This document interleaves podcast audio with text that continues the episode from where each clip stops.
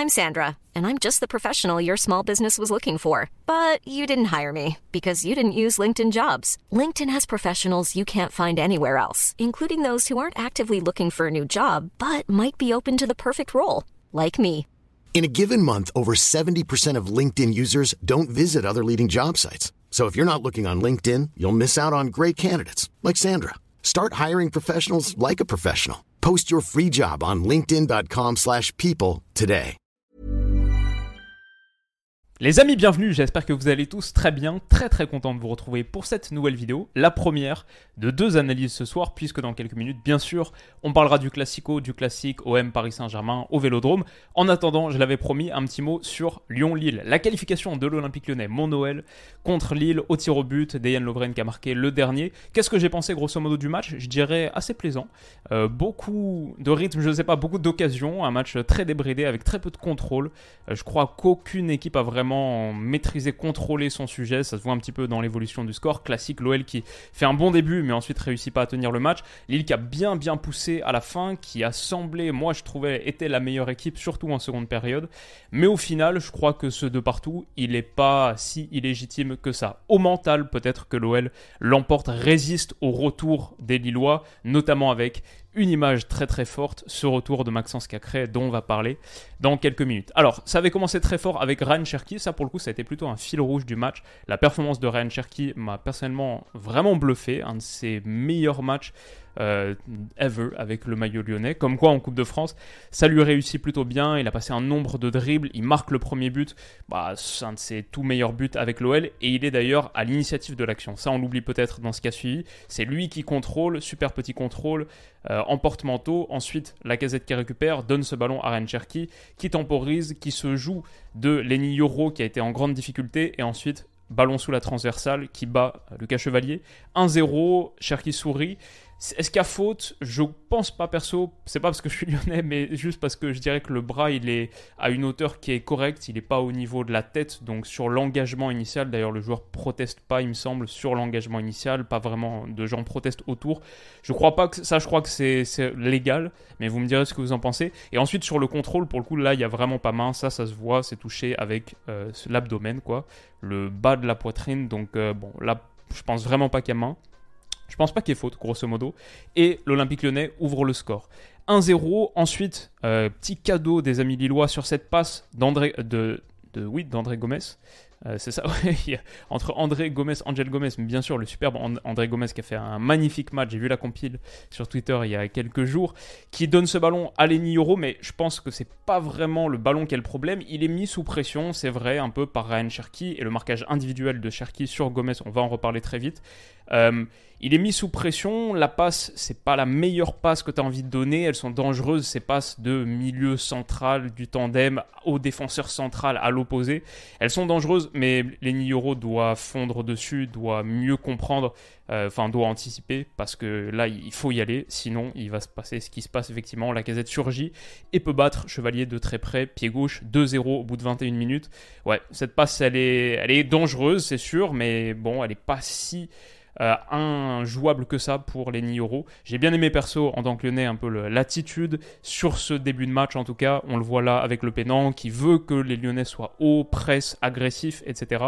Et en tout cas, Lyon voilà, mène 2-0 au bout de 20 minutes. Ce qui était intéressant, je trouvais, dans l'approche, c'est un petit peu ce, triangle au milieu de terrain, un peu en individuel, surtout Cacré sur André et Cherki sur André Gomez. Ça, ça a été le cas pendant quasiment tout le match, au moins les 60 premières minutes. Et ça a été tellement, tellement marqué que du coup Lille est beaucoup, beaucoup passé par les côtés. Et aussi, ça a été parfois trop marqué. Par exemple, typiquement sur cette situation, avec Zegrova, je trouve qu'il a fait un très, très bon match. Euh, Cherki, qui est encore une fois sur André Gomez et qui le suivait de partout sur le terrain, et bah il est un petit peu plus aspiré par sa consigne de marquage individuel et, et euh, Zegrova pardon, peut s'infiltrer dans cet espace et aller donner un super ballon. Typiquement, le genre de situation où tu peux utiliser comme André Gomez le fait, le marquage individuel qui est exercé sur toi pour ouvrir des espaces. Ça fait qu'il y a un bon petit trou ici à aller exploiter pour Zegrova, ce qui va faire bonne incursion. Et ensuite, il donne un très très bon ballon dans cet intervalle où là, la défense, il y a un vrai problème d'alignement. Euh, je crois aussi que le problème, c'est que pour l'Olympique lyonnais, qui était ici sur une forme de 4-3-1-2 avec euh, Cherki pointe haute, Tolisso pointe basse, euh, quand Lille réussissait à jouer entre les lignes, bah, la pointe basse était très exposée. Et il y avait cette volonté d'être un peu agressif, de colmater la brèche, par exemple, là pour Tolisso, de monter sur le porteur. Bah, le problème, c'est que quand il monte, ouais, il n'y a personne derrière. Et ça, Lille l'a bien exploité. En l'occurrence, ce ballon qui est donné dans la profondeur, il n'est pas converti par David. Mais voilà, Lille a montré qu'il pouvait être bien, bien dangereux. Ensuite, ouais, le corner euh, penalty qui est donné, je crois que c'est plutôt justifié. Euh, voilà, Gusto n'a pas à retenir euh, Lenny Euro comme ça. Il n'y a pas un gros gros contact mais une fois qu'il est donné je comprends que tu le tu reviennes pas sur cette décision. Et ça c'est un peu classique de Lyon de se mettre dans la difficulté alors que tu mènes 2-0 au bout de 20 minutes.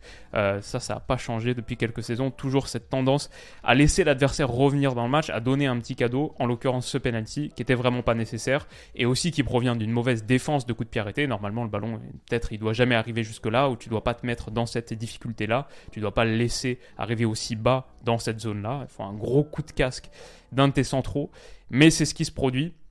Et voilà, derrière, Lille va avoir des situations parce que Lyon recule plus et a plus de mal à se sortir de sa moitié de terrain. Le pressing lillois, pressing de Fonseca, bon, prend de plus en plus de, momentum. Et là, typiquement, Diomandé, cette passe, hop, qui est interceptée. Il y a eu beaucoup, beaucoup de situations où Lyon, parce qu'on n'arrivait pas à se sortir de notre moitié par la relance, les circuits, n'étaient pas assez fins et pas assez justes. Et bah, du coup, on reculait beaucoup et du coup, on a beaucoup, beaucoup laissé le ballon. Et ça s'est transformé vraiment en un attaque-défense où nous, les seules choses qu'on jouait, c'était des transitions.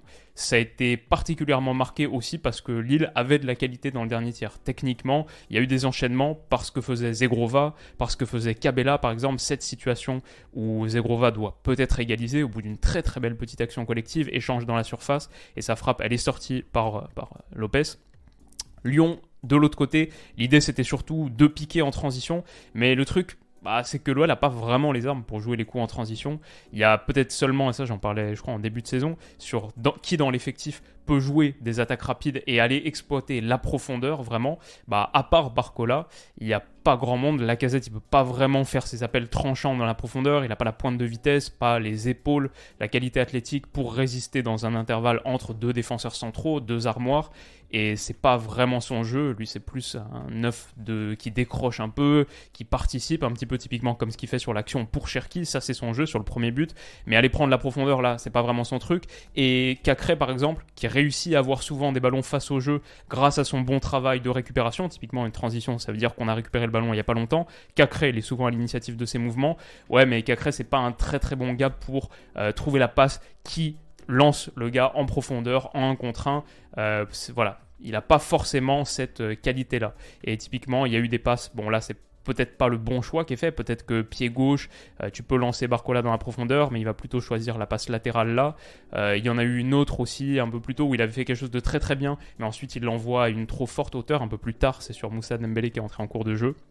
Voilà, à part les actions individuelles, Barcola par exemple ici, qui grâce à cette très bonne percussion, et Barcola j'aime beaucoup, comme j'en parlais un petit peu en début de saison, je pense qu'il va être amené à jouer un rôle important cette saison. Franchement là, dans une période un peu de crise pour l'OL, il est une des petites lueurs. Dommage qu'il n'y ait pas de geste de finition. Et sinon Cherki, bien sûr Cherki qui a fait des différences. Mais sinon collectivement c'était dur pour l'OL. Et Lille a de plus en plus menacé au point d'obtenir le but de l'égalisation de manière totalement méritée. Rémi Cabella centre en retrait. Défensivement la protection de surface pour l'OL elle n'est pas assez bonne. Ça fait de partout. Et derrière à part quelques illuminations signées Ryan Cherky, là cette tête de Moussa Dembélé, il faut un bel arrêt de Lucas Chevalier pour la sortir. Et bah grosso modo, on a été en difficulté et on aurait même sans, sans doute dû prendre le but de la défaite, le but du 3-2 sur un corner qui est tiré par Maxence Cacré, c'est lui qui, quelques secondes plus tard, se retrouve à faire ce sprint de 100 mètres pour sortir le ballon, 80 mètres peut-être, pour sortir et pour défendre et pour être le dernier rempart. Il est remercié par Anthony Lopez. Et voilà, l'OL résiste, remporte cette séance de tir au but, en tirant bien ce tir au but, il faut le dire. La plupart étaient bien tirés. Celui de Dembélé un peu en hauteur, même s'il est touché. Lovren très bien tiré. Euh, Tolisso plein axe, il me semble quasiment. Bon, ça à la rigueur, pourquoi pas, mais il l'a bien senti. Mais voilà, ça se reflète un peu dans les stats 62% de possession pour Lille, 38 seulement pour Lyon. Et je pense que c'est une tendance qui s'est vraiment accentuée au, fil, au fur et à mesure, au fil des minutes. 11 euh, tirs à 9 pour Lille, mais en même temps, euh, je crois 4 grosses occasions à 2. On a eu des vraies grosses occasions. Il y a eu de très très bons, ouais, de grosses occasions créées par l'OL Donc je crois que bon an mal an ce deux partout, il est personnellement je le trouve relativement justifié, même si Lille était costaud sur la fin ils payent leurs erreurs défensives flagrantes aussi en première période. Et la sortie de Lenny Euro, par exemple, à la mi-temps, sortie par Fonte, c'est quand même allé mieux quand il y avait Fonte. Voilà, ils ont pris un petit peu de temps euh, à l'allumage, au démarrage, dans une physionomie. Bon, c'est presque un peu le, France-Argentine, quoi. Nous, on commence très très fort, eux très très mal. Et derrière, on l'emporte quand même au tir au but, même si euh, on a souffert craquer en seconde période. Voilà grosso modo, j'en dis pas plus parce qu'il y a un OM PSG qui se prépare dans une vingtaine de minutes à l'heure où je conclue cet enregistrement. On aura fait une petite dizaine de minutes sur ce match où il y avait des trucs à dire franchement, euh, Cherki euh, top top et, euh, et, deux trois autres trucs aussi. Mais j'espère que ça vous aura plu, ça fait longtemps qu'on n'a pas parlé de l'OL pour une bonne raison et ça fait longtemps qu'on n'a pas parlé de Lille aussi. Donc voilà, J'espère que ça vous aura plu. N'hésitez pas à mettre un petit pouce bleu si c'est le cas, à me dire un mot gentil dans les commentaires. Et rendez-vous dans quelques minutes, heures pour le classique, pour le débrief de ce classique. Prenez soin de vous et bon match. Bisous. Mom deserves the best, and there's no better place to shop for Mother's Day than Whole Foods Market. They're your destination for unbeatable savings, from premium gifts to show-stopping flowers and irresistible desserts. Start by saving 33% with Prime on all body care and candles. Then get a 15-stem bunch of tulips for just $9.99 each with Prime. Round out Mom's menu with festive rosé, irresistible berry chantilly cake, and more special treats. Come celebrate Mother's Day at Whole Foods Market.